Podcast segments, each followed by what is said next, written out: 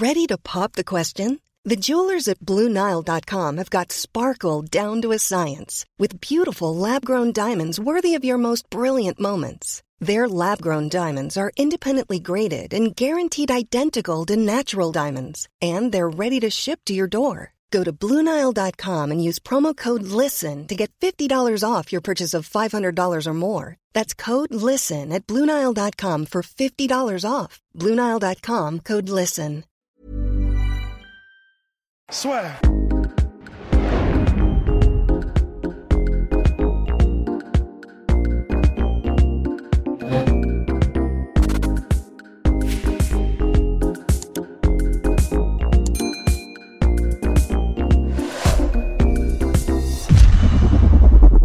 Bien, bonjour à toutes et à tous et bienvenue dans le podcast La Sœur. Bonjour mon cher Rust. Bah là, de retour au Bercail. Voilà, on vient de revenir. Donc, euh, ce qui s'est passé, c'est que l'UFC s'est terminé à 2h du matin.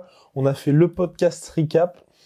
On a eu le temps de faire notre valise et à 4 heures, on avait la navette qui partait. Voilà, tout ça hors local de Abu Oui, Dhabi. hein. exactement. On est arrivé à 11 heures, heure française, avec monsieur Damien Lapillus, euh, bah, à. Roissy. Puis là, ça y est, nous sommes revenus à Angers. Notre euh, Big up à la douane d'ailleurs qui, qui nous a reconnus. Oui, exact, exactement. Donc, euh, donc merci, en tout cas, merci pour tous vos retours durant cette semaine. Ouais. C'était complètement fou. Aussi bien sur le podcast audio, podcast vidéo, le site. Enfin, vraiment, vous avez, on a eu que des très bons retours et ça fait, Ouais. ça fait plaisir parce qu'on s'est euh, quand même donné. Et ouais, ouais, c'est, on- toujours, ça fait toujours plaisir de voir qu'il y a des retours aussi parce qu'on a même tenté Daguestan. Le, le, le petit docu reportage sur Daguestan là aussi vous avez apprécié donc on était très très ravis. Ouais, ouais, ouais. Non, franchement, bah voilà, c'est tant que vous nous suivez, euh, on continue. hein. C'est c'est c'est cucu comme phrase, mais en vrai, c'est c'est c'est aussi On, simple que ça. on ne s'arrête pas et d'ailleurs en parlant de ne pas s'arrêter, la mission 50 G's bat son plein. N'hésitez pas à vous abonner parce qu'on a un objectif 50 000 abonnés d'ici le 31 décembre. Bon, On se rapproche lentement mais sûrement. N'hésitez pas à mettre un pouce bleu également. Donc là, après le recap, réaction qu'on fait traditionnellement après les podcasts, il- il y a l'analyse. Donc finalement, pour savoir comment tel ou tel adversaire a réussi à faire euh, basculer le combat. Ça, c'est pour celles et ceux qui ne nous connaissent pas et qui nous ont découvert lors de cette semaine du UFC 254. Mm. Et donc là, Khabib Nurmagomedov s'est imposé par Triangle Choke au deuxième round face à notre cher Justin Gagey. Justin Gagey, il y a énormément de gens, dont nous, hein, on disait peut-être que c'est celui qui allait pouvoir faire la différence face à Khabib, mais pourtant, moi, ce que je retiens, et c'est peut-être là qu'on va avoir des différences avec, avec Rust, c'est que, personnellement, moi, j'ai vu le même schéma que d'habitude, à savoir quelqu'un qui avait sur le papier des armes et qui a tout balancé au second round, pas de variation, il y a eu un uppercut, un seul job de la part de Justin Gagey, pour finalement tenter les haymakers et de le mettre KO. Alors qu'avec notre cher Polydomso, qui est le troisième larron de ce trio, parce que sinon ce serait un duo, eh bien, euh, on avait dit c'était important de justement pouvoir varier les zones de frappe pour récolter les dividendes. Il y a eu certes des low kicks, mais en dehors de ça, moi j'ai trouvé qu'en anglaise, il s'est beaucoup trop, beaucoup trop, beaucoup trop reposé sur les haymakers. Bon, en fait, il s'est- beaucoup reposé effectivement sur. euh, bah, quand on dit les, les haymakers, en fait, c'est des, coups très grands, très larges comme ça, qui viennent bras presque tendus. Et, euh, et c'est vrai que il en, il en a beaucoup fait. euh, Justin. Après, c'est. Je pense que c'était aussi euh, voulu euh, dans une certaine mesure parce qu'il a fait beaucoup de coups qui sont des trucs très très larges avec le buste bien en avant. C'est vraiment la, la droite de maçon. Tu vas Mhm. chercher derrière le dos et tu repars. Et euh, il y avait aussi parce que euh, il avait une, une, une garde qui était très très basse, Justin, parce que de toute façon beaucoup plus basse par exemple que contre Tony Ferguson, Complètement. parce que ce qu'il voulait c'était évidemment à tout prix éviter les mises au sol. Et il l'avait dit. Et puis il, a raison d'ailleurs. voilà, De toute façon il y avait, pas de secret. et, euh, et du coup pour pour pour ceci faire, Mhm. euh, Justin avait mis en place pas mal de trucs et, et Justin et ses coachs. Et euh, donc des déplacements latéraux, ça ils l'ont fait, il y a pas de souci. En fait, ils ont varié un peu entre les feintes, donc les feintes, euh, les feintes de coups donnés, les feintes de. Il a aussi fait des feintes en gros d'aller chercher pour une mise au sol. Pourquoi pas Enfin, en gros, il maximisait les incertitudes. Beaucoup de déplacements alternés latéraux, aussi un petit peu en avançant, en reculant. Donc vraiment, il avait tout mis de son côté. Et en plus de ça, voilà une garde très très basse, presque effectivement, comme le notait, bah, c'était d'ici, une, presque une garde de lutteur en fait, très bas sur ses appuis. D'ici Daniel Cormier, Daniel Cormier, Nurmagomedov, le- commentateur de l'UFC. Exactement. Et, et donc il avait voilà les, les, les, les jambes un peu fléchies, très bas sur ses appuis, le buste un peu en avant. Donc voilà, en fait, en gros, le prêt le plus possible à, euh, avec les déplacements, éviter la mise au sol pour être une cible mouvante. Et si jamais euh, Habib le cadre, pour avoir les mains prêtes à passer dessous, pour avoir en gros, pour passer sous les bras, les underhooks, et en tout cas pour pouvoir défendre une probable mise au sol. Donc en fait, Et, et c'est vrai qu'il a donc beaucoup ayant cette garde-là et ce, ce, ce, ce cette, cette manière de faire là, effectivement, il y a pas mal de coups qu'il a mis qui étaient énormément des énormes coups comme ça, Oui. buste très en avant avec des, des, des, des, des bras très larges. Et c'est vrai, je suis d'accord que c'est là où c'est presque un peu dommage parce que effectivement, euh, bah, dans son combat précédent, euh, voilà, il y a Contre Trevor Tony Whitman Ferguson. voilà, son, son coach Trevor Whitman lui disait mais hum, n'y va pas à 100% sur tous les coups, essaie d'être plus aiguisé, de mettre des coups un peu moins avec un peu moins de puissance mais plus précis, plus rapide. Et c'est vrai que là on aurait presque aimé qu'il le fasse. Après, je pense qu'il il y a une des raisons aussi qui est que la pression de Khabib est telle que à mon avis en fait, je pense que psychologiquement dans la tête des combattants en face, il Et y a un truc ça. qui se passe, c'est il faut que je le tue en fait. Mhm. Si je le tue pas, il s'arrêtera jamais. Et, du c'est tu- c'est ce qu'on on doutait. C'est ce qu'on craignait. On avait un petit peu peur. Ouais, et, et clairement, c'est ce qui s'est passé. C'est-à-dire que c'est pas une histoire de manque de mental de, de Geji, parce que de toute façon, il a un mental en acier trempé, euh, Justin Geji.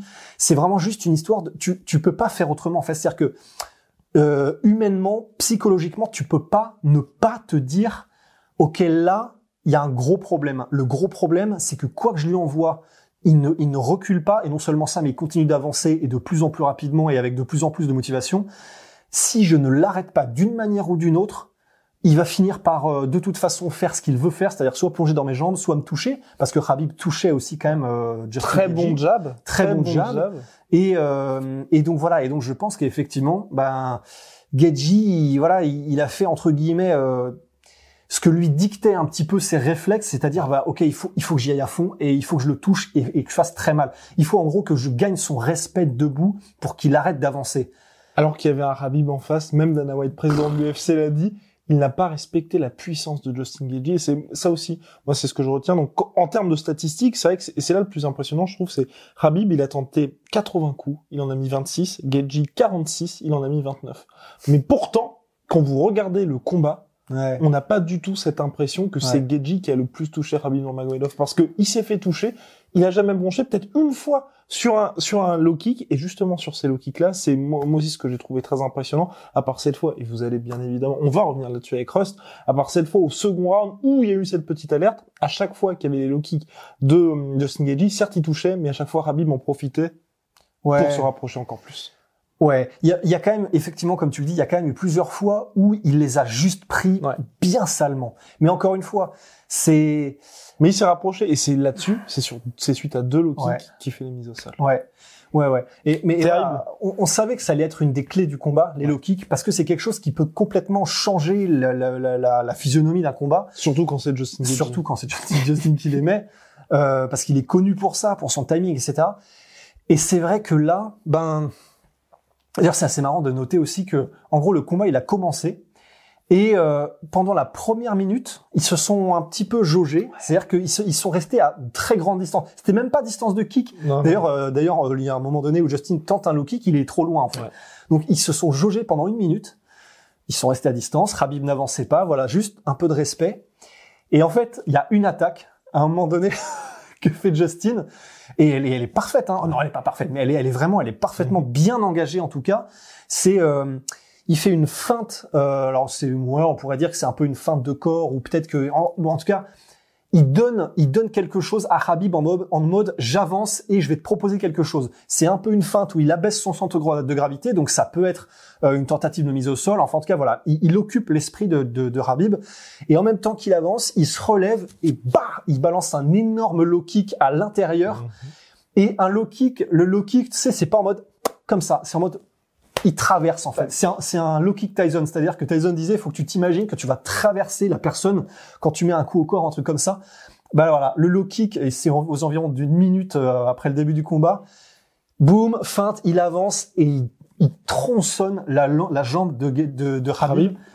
Et là, il y a eu, voilà, c'est en mode, euh, tu sais, c'est, c'est comme sur les champs de bataille euh, au XVIIe siècle, c'est en mode, euh, bon, on y va, on y va, et boum, et en gros, euh, les deux y va, l'un en face de l'autre. C'était un peu ça. C'était en mode, bon bah ok, on y va. Et à partir de ce moment-là, bah, parti. Habib a enclenché la, mar- la marche avant. Et franchement, voilà, on l'avait dit dans le, dans le, dans le, dans le débrief à chaud, mais la pression de Khabib. C'est Alors, dingue, c'est dingue. c'est- vraiment dingue. Parce Parce que surtout avec les déplacements de Geji. Moi, c'est ça qui m'a vraiment surpris. C'est qu'il il, il ne l'a pas lâché. T'as l'impression, tu sais, que t'entends quand il y a des entraînements, tu sais, où vous êtes chacun attaché, tu vois. Et là, Mm. c'était ça, sauf Ouais. qu'il n'y avait pas de fil, en fait. Mais Enfin, c'est ça, c'est exactement ça. Parce qu'en fait, voilà, c'est, mais c'est là encore une fois. Tu vois, on parlait avant le combat du fait que Khabib parlait lui-même de son fight IQ. Alors Oui. Il y a, il y, a, il y a fight IQ et il y a game plan d'avant combat. Exactement. Mais là, je pense qu'en fait, dans ce qu'on va parler, il y a un peu des deux. Ouais. Parce que, alors déjà, au niveau du game plan, mais c'est aussi quelque chose, c'est une habitude, c'est. En fait, on a dit que, que Geji avait euh, commencé à avoir des très bons déplacements et c'est vrai. Des bons déplacements latéraux, des bonnes feintes qui normalement te, te, que te gardent un petit peu. euh, c'est pas évident à cadrer. Mais en fait, bah déjà, euh, Khabib est un excellent cage cutter. Mhm. Et en fait, là, on a pu le voir, mais dans toute sa splendeur. C'est-à-dire que voilà, quand tu dis en fait que tu avais l'impression qu'il y avait un, une- un fil entre les deux et que tu pouvais pas en gros euh, t'échapper plus que la longueur de ce putain de fil. C'est fou. En fait, c'était ça. C'est-à-dire qu'en fait, quand on dit le, le cage cutting, quand on dit couper la cage, en fait, c'est un terme qui désigne le fait de par exemple, mettons que je suis au centre de la cage et que toi tu, tu essaies de m'échapper ou euh, et en gros tu vas faire des déplacements latéraux. Ben si jamais je te suis, c'est-à-dire que en gros, ben tu vas tu vas finir par ok donc là ça c'est la cage, euh, là je suis au centre, Guillaume est là. Si jamais tu fais ça et que moi je te suis, ben en fait je vais finir par c'est si tu veux revenir au centre de la cage tu peux. Donc en fait, ce qu'il faut vraiment, c'est t'es au centre et quand tu vas par ici, bah en fait, moi je te coupe la route. C'est ça qu'on appelle couper la cage. C'est couper la route de la personne qui essaie de s'échapper pour la garder le dos à la cage parce que tu as énormément d'avantages quand tu gardes l'adversaire dos à la cage. Parce qu'il peut pas s'échapper, il a moins de, de liberté de mouvement et enfin voilà. Et, euh, et là, honnêtement, Khabib, il a cuté la cage, mais de façon absolument magnifique, mais magnifique, parce que c'est pas simplement couper la route parfaitement, c'est-à-dire que déjà c'est une science, parce qu'en fait, tu as toujours un côté qui est plus fort que l'autre, donc euh, il y a un côté fermé, un côté ouvert, mais quelle que soit le, le- le- la route qu'essayait d'emprunter Geji, Khabib était là, Ouais. et constamment là, mais en mode, euh, enfin là, enfin c'est tu, c'est euh, témoin de Jéhovah, c'est à la porte quoi. Et en gros, il était, il était là, et en plus de ça, et, et en plus de ça, il avait vraiment des attaques qui étaient, c'était vachement intéressant. Et alors, c'est là où c'est possible que ce soit du game plan, c'est possible aussi que ce soit Mhm. le fight IQ de, de Khabib, c'est le fait qu'il a fait énormément d'attaques de bas en haut. C'est-à-dire que ça peut être le game plan, parce qu'ils se sont dit, de toute façon, euh, Justin Gaethje va vouloir éviter les takedowns, donc s'il veut éviter les takedowns, il sera probablement au centre de gravité très bas, avec le buste euh, vers l'avant, et donc si c'est buste vers l'avant, bah, t'es plus susceptible de Mhm. prendre des attaques du bas vers le haut, parce que voilà, la cible est plus là pour être, pour être cueillie. Et c'est aussi possible qu'en gros, il ait vu Geji faire ça, parce que c'était pas une habitude de Geji de, de- d'avoir cette position-là. Et donc, c'est aussi possible qu'effectivement, ce soit l'intelligence de combat en combat, c'est-à-dire en gros presque de la, de la, Mm. comment dire, de, de- il a hum, improvise, adapt, overcome, Bear Grylls, euh, adapté, adapté, improvisé, Voilà. en fonction Et- de ce qui s'est passé. et c'est probable aussi que ce soit une improvisation, qu'il ait vu cette Ouais. posture de Geji, qui soit dit, hmm, ok. Et du coup, en fait, il a commencé à balancer énormément de front kick de bas en haut, pas mal de sa spéciale aussi, où il se projette vers l'avant, poum, avec cette espèce de, c'est moitié un uppercut, moitié un crochet, Peu où orthodoxe. hein, Ouais, voilà, c'est vraiment, c'est, c'est vraiment pas orthodoxe du tout. C'est, Tenter la collar taille aussi. ah, voilà, et mais, mais voilà, et, et, euh, et d'ailleurs ça on va y venir juste après. En gros, voilà, donc les, les front kicks, les, les uppercuts, enfin des, des attaques de bas en haut, et même des genoux. Il a Oui. tenté beaucoup de genoux, que ce soit des step-in ou même en sautant, etc. Mhm. Donc euh, effectivement une intelligence de, une intelligence de combat et, et évidemment effectivement pardon par rapport à ce que tu disais en gros il y a il y a aussi un moment où et il l'a pas fait dès le début donc ça c'est pareil c'est probablement une adaptation au début il mettait la pression à Geji il coupait la cage mais voilà c'était des coups entre guillemets à sec c'est-à-dire que il faisait des combinaisons des 1-2 des Je jabs pense des- qu'il a pris des confiance uppercuts. aussi, hein, Et- pour le coup. et pour il- jauger la distance comme ça. Ouais, il y a, y probablement des deux en fait. Il y a probablement des deux parce qu'en gros, ce qui s'est passé, c'est que après, effectivement, comme tu dis, après avoir commencé à mettre des coups à sec, il y a un moment donné où il a fait une adaptation et il, il a commencé à mettre des coups pour arriver en ce qu'on appelle collar tie, c'est-à-dire aller choper derrière la nuque parce que ça te permet, boum, soit d'aller chercher en lutte, soit en, en tout Bah, cas, quand tu t'as un grappleur, c'est Oui, super. voilà, ouais, c'est ça. Quand t'es un grappleur en gréco-romaine, Regardez en- Henri Cerudo et Daniel Cormier. Ouais, c'est ça. N'importe quel lutteur gréco-romain ou freestyle, quand tu, en fait, tu t'accroches à la personne tout simplement, quoi. Mais donc voilà, là c'est le collar tie et effectivement, c'est assez naturel quand tu mets un coup pour Habib. En tout cas, voilà, il a commencé à mettre un coup, hop, tu vas chercher, Mhm. mettre un coup ou quoi. Et il a commencé à le faire effectivement de plus en plus. Mais kudos à Geji qui a eu les bons réflexes, c'est-à-dire déjà des mouvements de buste Mhm. pour s'en sortir. il a poussé aussi de temps en temps complètement directement euh, Khabib, ce qu'il faut faire, et en gardant constamment des mouvements, euh, des mouvements euh, latéraux.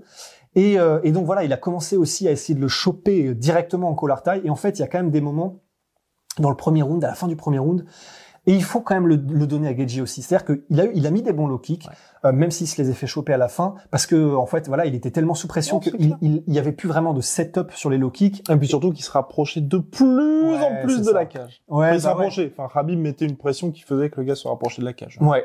Mais donc, et, mais à la fin, ce qui est intéressant aussi, c'est que ben, Geji, comment dire, il a, hum, il a commencé quand même à sacrément toucher euh, Khabib aussi. C'est-à-dire que, on- évidemment, il y a une impression d'invincibilité quand on regarde le combat, parce que tu te dis, bah, aucun moment il est vraiment sonné. Et quand il prend un coup, euh, il réavance directement.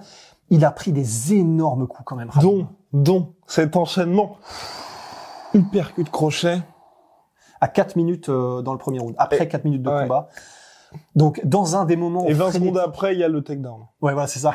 Et, et d'ailleurs, voilà, et c'est intéressant parce que, en gros, il y a, voilà, il y a, il y a cette espèce d'apocalypse Rabib qui avance sur toi quoi qu'il arrive, mais il se prend quand même de sacrés coups. Et encore une fois, il faut aussi lui rendre, c'est que, Bon mouvement de tête aussi. ah, voilà, alors beau mouvement Oh de tête de Rabib avec euh, des, voilà, comme on dit, en fait, c'est vraiment des mouvements qui sont pas orthodoxes du tout. C'est-à-dire que, c'est, c'est pas genre traditionnel anglaise, poum, poum, poum, hop. Ouais. C'est vraiment des trucs un peu comme ça. Il va chercher. C'est, ouais, voilà, c'est, c'est pas des trucs que t'apprends Et vraiment. très bonne gestion de la distance aussi. Très bonne gestion des distances aussi. Nouvelle fois. Et, euh, Mais c'est un mix, c'est un mix un qui mix. fait que ça fonctionne très bien. C'est peut-être pas très beau, mais ça marche super Et en bien. plus, avec la menace de la lutte constamment, qui fait que bah, la personne en face, Ouais. euh, elle est à la moitié de ses capacités en termes de striking. Mais effectivement, voilà, il a, euh, il a quand même pris des très très bons coups, dont cet enchaînement. Franchement, retournez-y parce que on le voit donc euh, à l'image. Tu vois, donc il prend le percute, ça fait clac. Oui, Et on après, entend bien il les bruits. prend oui. le crochet, donc ça fait clac aussi. Et tu vois la tête qui fait ça, donc il l'a pris plein pot de Geji. Ouais.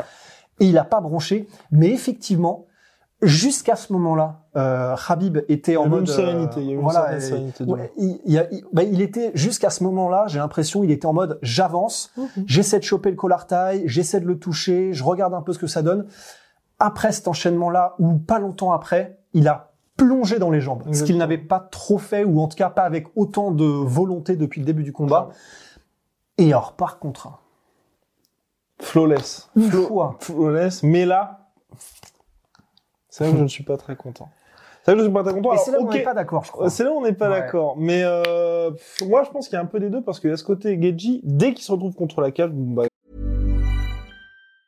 Life is made up of many gorgeous moments. Cherish them all, big and small, with Blue Nile. Whether it's for yourself or a loved one, Blue Nile's unrivaled selection of expertly crafted fine jewelry and statement pieces help make all your moments sparkle. Blue Nile's experts are on hand to guide you, and their diamond guarantee ensures you get the highest quality at the best price. Celebrate a life well lived in the most radiant way and save up to 30% at BlueNile.com. That's BlueNile.com. euh, classique menottes d'Agastanes, ça vous connaissez tous. Mais regarde directement son corner. Et je pense qu'il est en mode, et son corner lui dit, et nous on était là aussi, il n'y a pas beaucoup de temps. Donc ils sont en mode, de toute façon, on sait qui- ce qu'il va essayer de faire. Ouais. Donc il a rien défendu du tout. Il se retrouve dans une situation Ouais. où Rabib tranquillement peut aller chercher la soumission, mais c'est vrai qu'il restait 6 secondes. Il a juste essayé de- à la fin de neutraliser les positions, mais pff, Ouais. je, en fait, en fait, c'est ce qui m'a, c'est ce que moi j'ai- bah, on va dire, quand tu vois la fin du round, effectivement, on se dit, on peut se dire, Geji a eu raison dans le sens où il a pas beaucoup, il a pas, il a pas combattu même pas du tout toutes les avancées de Rabib à partir du moment où il était au C'est sol. vrai qu'il mais pas c'est- opposé de résistance. mais il s'est pas fait soumettre. Mais Donc alors- peut-être que, tu vois, je veux dire d'un point de vue stratégique, tu dis ça t'évite de, bah, pendant 30 secondes, tu vois, de te crever. Alors, je serais d'accord s'il n'avait pas fait la même chose au second round. C'est, c'est, c'est Ouais. pour ça. C'est pour ça que tu en vois fait, cette différence. mais tu vois, on a peut-être euh, une, un désaccord, mais en fait, je pense pas finalement, parce que tu vois, vu ce que tu es en train de dire, je crois, je crois que je suis d'accord. C'est-à-dire que, et d'ailleurs, c'est intéressant, on pourrait aussi faire une digression, mais qu'on ne fera pas, mais sur le fait que Geji est, est hyper coachable, c'est-à-dire qu'il est connu pour, c'est comme une voiture téléguidée en fait. Il y a son, entraîneur qui est Trevor Whitman, son coach, et Geji est connu pour, quand Trevor Whitman lui donne une consigne, il l'applique immédiatement. Mais une des limites peut-être probables de cette hyper coachabilité, c'est que peut-être, et c'est ce que c'est marrant d'ailleurs, c'est vraiment marrant, parce que Trevor Whitman m'en avait parlé avant le combat, il disait, j'aimerais même presque qu'il prenne plus de décisions tout seul, euh, Geji. Et ce qui est vraiment intéressant, c'est que tu vois, tu dis, t'as as dit il y a quelques secondes, on a l'impression qu'il a regardé son corner et qu'il a attendu euh, pendant la, à- dans les premières millisecondes de la mise au sol. Et en fait, voilà, peut-être, c'est, c'est en- entre guillemets, Habib expose tes limites en fait. Non, Parce clair. que là, il a peut-être attendu, mais alors, euh, je sais pas quand est-ce qu'il comptait se mettre en branle, Justin Gagey, mais les quelques dixièmes de seconde où il a attendu peut-être les consignes potentielles de son corner, où on ne sait pas, le problème c'est que Habib, il opère à une telle vitesse que tu peux même pas, mais tu peux même pas te permettre de d'attendre en fait, mais quoi que ce soit. Après, je sais pas. En fait, elle- ouais, je. Parce que- parce que- parce que comme il a vraiment rien opposé, pour moi, c'était presque un espèce de tuto. Tu vois, tu fais ton cours de judo et on te dit, bon, bah, allez, fais tranquillement ta Ouais, sur un mannequin quoi. Exactement. Mais après, bon voilà, il faut. Mais c'est, mais je suis d'accord. Même si, de toute façon, pff, Et le problème, c'est qu'il y a le deuxième round, en fait. Ça, Alors, parce que voilà. s'il n'y a pas le deuxième round, on peut se dire que c'est vraiment quelque chose de stratégique. Et le Ouais. deuxième round, c'est bis repetita, avec pour moi la tentative de slam. On voit quand même Khabib qui s'accroche quand même à la cuisse Ouais, pour l'empêcher. pour moi, il y a quand même. Et enfin, quand tu dis, pour moi, à ce niveau-là, on va dire face à Khabib, qui est peut-être le plus grand grappleur de toute l'histoire du MMA, quand ta seule stratégie pour contrer ça, c'est de le slammer. Après, voilà, ça, ça c'est pour ce qui est de la deuxième. euh, La deuxième, mais finissons, ouais. oui, finissons. Sur- parce que sur la première, en fait, euh, Donc on est à toute fin du premier. round. toute fin du premier round, il vient d'être mis au sol, Justin Gagey. Il a attendu la demi, la demi seconde de trop, ce qui fait que Habib a déjà installé le triangle de jambes, mais il l'a vite lâché en fait Ouais. pour progresser en position en mettant son genou entre des, ses des jambes pour euh, Contrôle des mains aussi. contrôle. des- Oui, de toute façon. Alors ça, c'est ça, c'est la routine. Donc en fait, le problème, c'est qu'il a attendu peut-être une demi seconde trop longtemps, euh, Gagey, avant de. Mais en même temps, il a à aucun moment il n'a essayé même d'exploser pour s'en sortir. C'est-à-dire qu'on peut exploser avec des facultés athlétiques, avec de la technique. Il a probablement la technique, Gagey, mais il n'a même pas essayé en fait. Ouais. Et le problème, c'est que non seulement il n'a pas essayé, il a douté. Mais ça, l'un plus l'autre, face à Habib, qui progresse, mais tu sais, c'est, c'est Starship Trooper, c'est un insecte, enfin, t'as pas le temps, en fait. Bah, ça fait qu'en l'espace de euh, même pas euh, peut-être 6-7 secondes, il était déjà dans une position survie Ouais. PLS, euh, je vais me prendre une clé de bras. Avec 6 secondes quand même à souffler, ça l'a fait. Ouais, mais voilà. Mais c'est vrai que ça, c'est quand même, c'est le truc étonnant, c'est que il s'est fait mais matrixer au sol. Mhm. Et c'est, c'est de toute façon le problème, c'est que un, tu doutes, et deux, face à Habib, euh, il a eu de la chance de s'en sortir au premier round. Ensuite, la fin. Ensuite, deuxième round. Trevor Whitman qui lui dit quand même slow down, slow down, calme-toi comme contre Tony Ferguson. Et là, je me disais peut-être aussi qu'il Ouais. allait tenter parce que c'est au premier round où il le touche sur le jab et où il y a ce fameux enchaînement uppercut crochet. Mhm. Donc il allait peut-être pourquoi pas poursuivre justement en variant un petit peu les zones parce qu'en en dehors bien évidemment des leg kicks dont on a parlé tout à l'heure, bah mine de rien, c'est Rabib qui touchait le plus debout. Mhm. Et ensuite on repart pour le second round et là, Bah et là c'est compliqué en fait, Ouais. parce que là c'est compliqué parce qu'il y a plus de, euh, il y a plus le processus de, on se regarde dans le blanc Mm. des yeux. D'ailleurs c'est c'est ouf, mais entre les rounds, avant que le round commence, Habib à l'arbitre il est en mode, euh, allez allez, enfin on y va. Enfin il avait envie d'en finir. Donc là ça commence direct et euh, même pression, rebelote. Et euh, et c'est vrai que ben là, comment dire, il y a euh, grosse pression. Geji commence à, à placer quelques low kicks encore une fois extérieur intérieur. extérieur intérieur. Alors le problème c'est que il, il met un premier low kick qui passe et qui passe dur, qui passe bien, vraiment vraiment bien. C'est celui qui marque le plus. Il marque vraiment vraiment. Bah, c'est la seule fois où Rabib ne, ne se rapproche pas. Ouais voilà bah, parce que vraiment il est en mode oups comme ça en mode euh, ouais. pantin et euh, et ça repart. Enfin, façon- Pantin, à l'échelle Rabib Oui, Nurmagomedov. ouais. Donc, C'est en mode euh, ah et je reviens. Ouais. Pantin mais tranquille quoi. Il était en PLS. Ouais, c'est ça. Et en gros, bah du coup, il revient. Mm. Euh, encore une fois, tout à son honneur, Geji continue les déplacements euh, latéraux. Il continue. Alors, cela dit, avec, il devait être crevé quand même, parce que Ouais. je pense effectivement que un, la pression déjà premièrement physique de Habib, plus les coups au corps, on l'a dit avec les front kicks, Mhm. avec euh, ensuite à la fin la tentative de takedown. Mais alors physiquement, le fait d'être sous pression comme ça, ça crève aussi. Et mentalement, Plus il y a eu quelques très courtes phases de grappling où il s'est bien débrouillé à chaque fois. Voilà. Oui, c'est ça. Ouais. En disant pour éviter les takedowns, il en a, il en a quand même repoussé Ouais. quelques-uns. Et en plus en désaxant bien, etc. C'était très beau. Oui, non, c'était magnifique. Mais en fait, ça, quand t'as une pression qui est physique et qui est aussi psychologique, en fait, c'est il y a, il y a pas mal de combattants qui en parlent. Euh, En gros, bah, par exemple, dans un dernier combat de Whitaker Till, en gros, il disait, bah, quand tu as une telle pression psychologique, alors là, c'était un autre setup parce que Darren Till et, et, Forrest, et, et Robert Whittaker euh, parlaient du fait. Ouais, voilà. Quand tu feintes énormément, il y a une, il y a une pression, une, une fatigue psychologique Mhm. qui, du coup, influe sur, en gros, ta fatigue physique. Là, vous pouvez être sûr que c'est le cas aussi avec Gaji. Quand tu es constamment sous pression, tu te crèves beaucoup plus facilement. En plus, tu es en panique. Et, et j'ai l'impression, effectivement, qu'il y avait, dans ce début de deuxième round, un petit peu une fatigue. Mais encore une fois, c'est 100% dû à la pression de Khabib de Gaji qui a fait qu'il était plus aussi rebondissant sur ses déplacements. Et là, pour Un le peu coup, plus les plat. fameux coups euh, en anglaise, c'est là que ça commence à partir salement. Ouais. Euh, de la part de Gaji. Gaethje, oui, Voilà. ouais. Et c'est, mais alors voilà, en fait, c'est paradoxal. C'est-à-dire que les premières secondes, euh, Gaethje arrive, alors je crois que c'est, il place des jabs, mais voilà, comme il est moins rebondissant, il est donc plus lourd sur ses appuis, mais donc il peut faire plus mal quand il touche. C'est assez paradoxal. Donc quand il touche après ce premier low kick au début de deuxième round, euh, il- tu sens qu'il y a du poids, tu sens Ouais. qu'il envoie bien.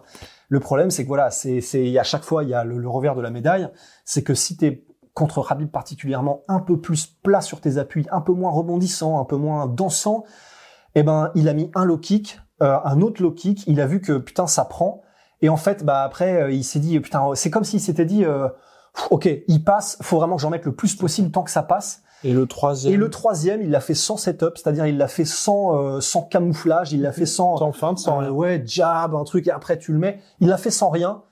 Et le problème, c'est qu'il l'a fait sans rien, probablement sous le coup de la panique, parce que, bah, en fait, il était genre là, euh, Khabib. Il a quand même mis son low kick, alors que Khabib était littéralement, mais prêt à le choper. Ouais. Ça n'a pas manqué. Il se l'est fait choper. Mais cela dit, là, tout ce que Habib fait pour sécuriser le takedown, c'est c'est magnifique. hein. Parce que de son côté, Geji réagit très bien aussi. Euh, à la mise au sol? Euh, avant la mise au sol. Juste Enfin, je veux dire, avant, oui, euh, juste, à- bah, juste avant qu'il se retrouve en fait contre au la niveau des cage, déplacements. Exactement. Ouais. Bah oui, c'est ça. Mais, mais c'est voilà. là qu'on voit. euh, Sauf que une erreur. Et en fait, t'as pas, t'as pas, t'as pas le droit. Tu, Oui. tu peux pas faire une erreur face à Habib. Et là, le problème, c'est que, il y a, enfin, tourne bien. Mais, Ouais, ouais, ouais, mais- Non, c'est. En fait, le problème, Ouais. c'est que ça, ça m'a rappelé un petit peu au niveau de la vitesse d'exécution. Euh, ça m'a rappelé deux trucs. Ça m'a rappelé le premier. euh, bon, le premier, c'est BJ Penn contre. euh, je, je crois que c'est Kenny. Oui, c'est ça. C'est Kenny Florian. Mhm. En gros, il est dans son dos et euh, il est en mode comme ça. Il le tient. Donc clairement, il recherche l'étranglement arrière et il commence à, à taper comme ça avec ses jambes sur le, le, le- le ventre de. Kenny Florian. Donc Kenny Florian, il est en mode putain, fais chier. Il, va pour mettre une main pour essayer d'arrêter. Et là, bim mais vraiment, c'est c'est comme un comme un comme un putain d'animal en fait. Ta BJ Penn, il- tu tu sentais qu'il n'attendait que ça, que c'était un leurre. Bah Et vraiment, mais c'est c'est c'est téléportation. Mhm. Le deuxième truc, c'est Renan, Ba- Renan Barao contre TJ euh, contre Joe Soto, je crois, un truc comme Mhm. ça, où en gros il le met knockdown ou un truc comme ça, et il passe dans son dos, mais en mode, t'as l'impression vraiment c'est un coup de vent, ninja, poum, euh, terminé. Et sécurisé. Et ben là, on a eu pareil. On a eu pareil, sauf que voilà, sauf que c'est Habib, sauf que c'est contre Justin Gagey. Et en gros, il y a eu là donc, il a chopé son sa jambe après que Justin ait fait son low kick. Justin, lutteur qu'il est, Qui se prole. euh, parce qu'en fait, c'est-à-dire qu'il chope le, il chope la jambe et après vraiment c'est c'est c'est takedown euh, 101, c'est c'est entre, entre guillemets c'est c'est ce qu'on voit dans les bases, dans les fondamentaux de lutte quand tu regardes des cours, des trucs comme ça. C'est voilà, il a chopé, boum, il a passé la tête. Donc là c'est le bras de Gadji, il a passé la tête, il est dans son dos. Et en gros, il est dans son dos. Euh, Geji se met, aussi, se met à hein. quatre Ouais. pattes. Voilà, c'est parce que Geji, forcément, c'est aussi un lutteur de division 1. Le plus important pour les lutteurs comme cela, c'est euh, en gros, euh, enfin pour tout type de lutte, c'est garder les hanches bien en face du sol. Mais en fait, il a même pas le temps d'essayer de se ça. relever ou d'exploser. Que donc, euh, Khabib est déjà passé dans le dos. Il est déjà, il a déjà passé les crochets et il a déjà modifié en gros euh, l'inertie de la du mouvement pour que pour faire basculer euh, euh, Geji qui est donc Qui sur le côté. lui-même. hein. Euh, et ensuite, quand Geji est sur le côté, Khabib euh, remonte entre guillemets sur Geji pour passer en position montée. Donc à ce moment-là, Donc Geji là, est est, sur on est au son sol, dos. hein. Ouais. Voilà, oui là on est on est au sol, hein, ça y est. Et euh, Geji est donc sur son dos à ce moment-là. Et là, euh, bon bah, Khabib dans un premier temps, il pense un petit peu à l'étranglement bras-tête. Et puis finalement, en fait, il avance un petit peu sur le buste de Geji. Et là où il n'y a pas, et, et là voilà. Et là où il n'y a rien de la part de Geji en fait. Parce qu'à partir du moment où Geji se retrouve au sol, Ouais. il n'y a plus rien du tout. Ouais, c'est ça. Il y a, il y a, il y a, y a... c'est comme si. T'as juste une fois que Khabib est en position triangle choke où il tente le slam. Ouais. C'est tout. Alors ça peut être dû au fait que Khabib va beaucoup trop vite. C'est clair. Ah, je sais pas, je suis surpris. Mais- parce que tu vois, t'as pas cette c'est fin de round qui fait que tu peux te dire, bon bah il y a quelque chose de où tactiquement tu peux jouer. Ouais. Là c'est quand même title shot euh, contre Ouais. Habib Nurmagomedov. Enfin, tu sais que t'as pas 36 000 occasions Ouais, comme ça. c'est ça. Il y avait un peu une sensation de euh, léthargie en fait. Enfin, il était, c'est comme s'il était amorphe. Mais assez surprenant de la part de Gedji. bah, vraiment. surprenant, ouais. Mais je, je... Ça dit, il s'est jamais retrouvé dans une position comme ça aussi. Oui, hein. oh, bah voilà, c'est ça le problème. C'est-à-dire que c'est marrant parce que Et que je pense qu'il avait taffé, mais pas peut-être, tu vois, le JJB tout simplement. il- Bah, et puis, et puis le problème, c'est que en- entre guillemets live action euh, face à Habib, Exactement, euh, le oui. test du feu, c'est peut-être un peu trop du Ouais. feu. Enfin, C'est ce que tu fais euh, à Denver et puis. bah euh, c'est ouais. c'est ça. Alors il a dû, il a dû évidemment être mis en Oui, difficulté dans son entraînement, mais contre Habib, c'est autre chose. Et c'est marrant d'ailleurs parce que tu vois, comme quoi.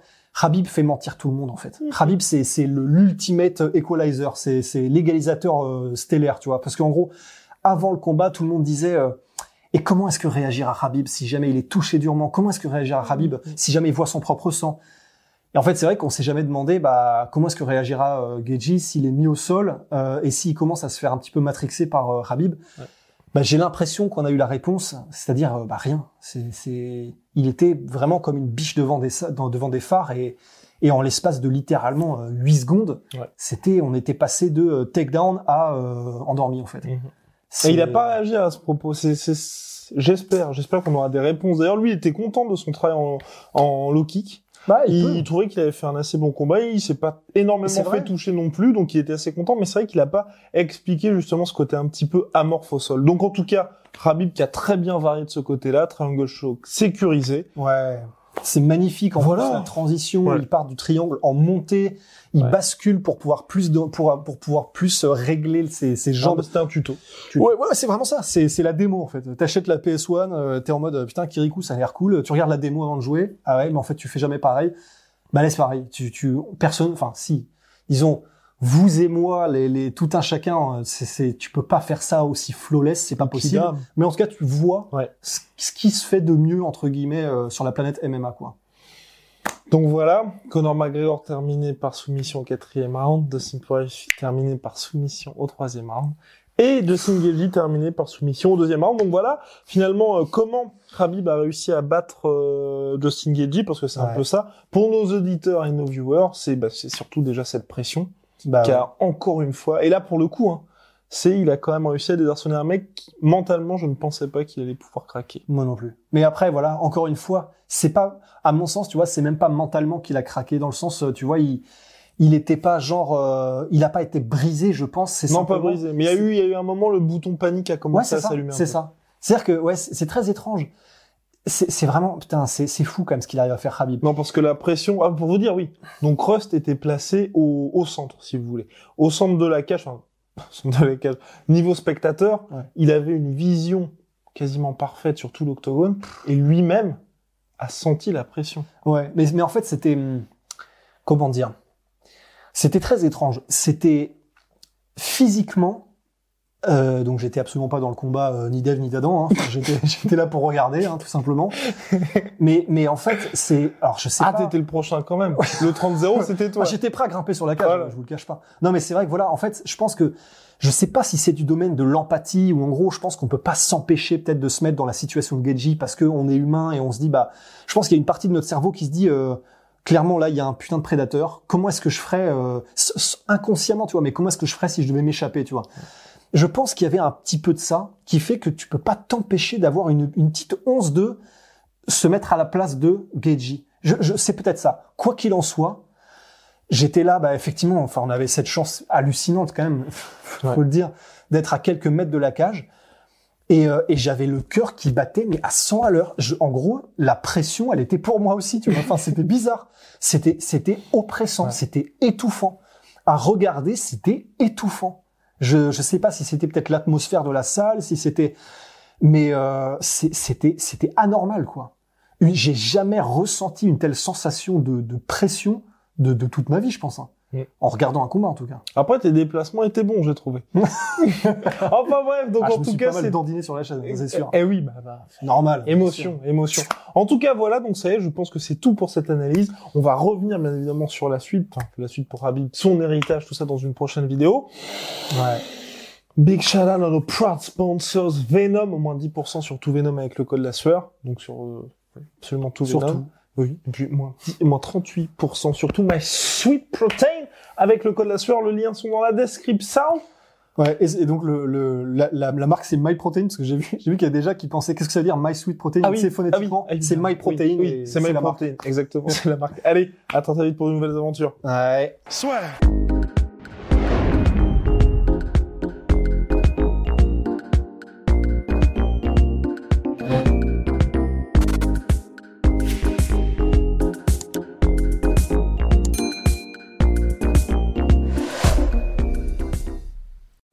Et voilà, c'est la fin de votre épisode du podcast La Sœur. Si ça vous a plu, n'hésitez pas à nous mettre les 5 étoiles sur Apple Podcast ou sur Spotify. Vous pouvez aussi nous laisser un petit commentaire, ça nous aidera beaucoup. Et si vous voulez aller plus loin avec nous, vous tapez La Sueur sur toutes les plateformes ou sur les réseaux sociaux, vous nous trouverez. Et là, vous nous écoutez très certainement en audio. On est aussi en vidéo sur YouTube, mais également sur Snapchat. Là encore, vous tapez La Sueur et on sera là. Merci de votre fidélité et à très vite pour de nouvelles aventures.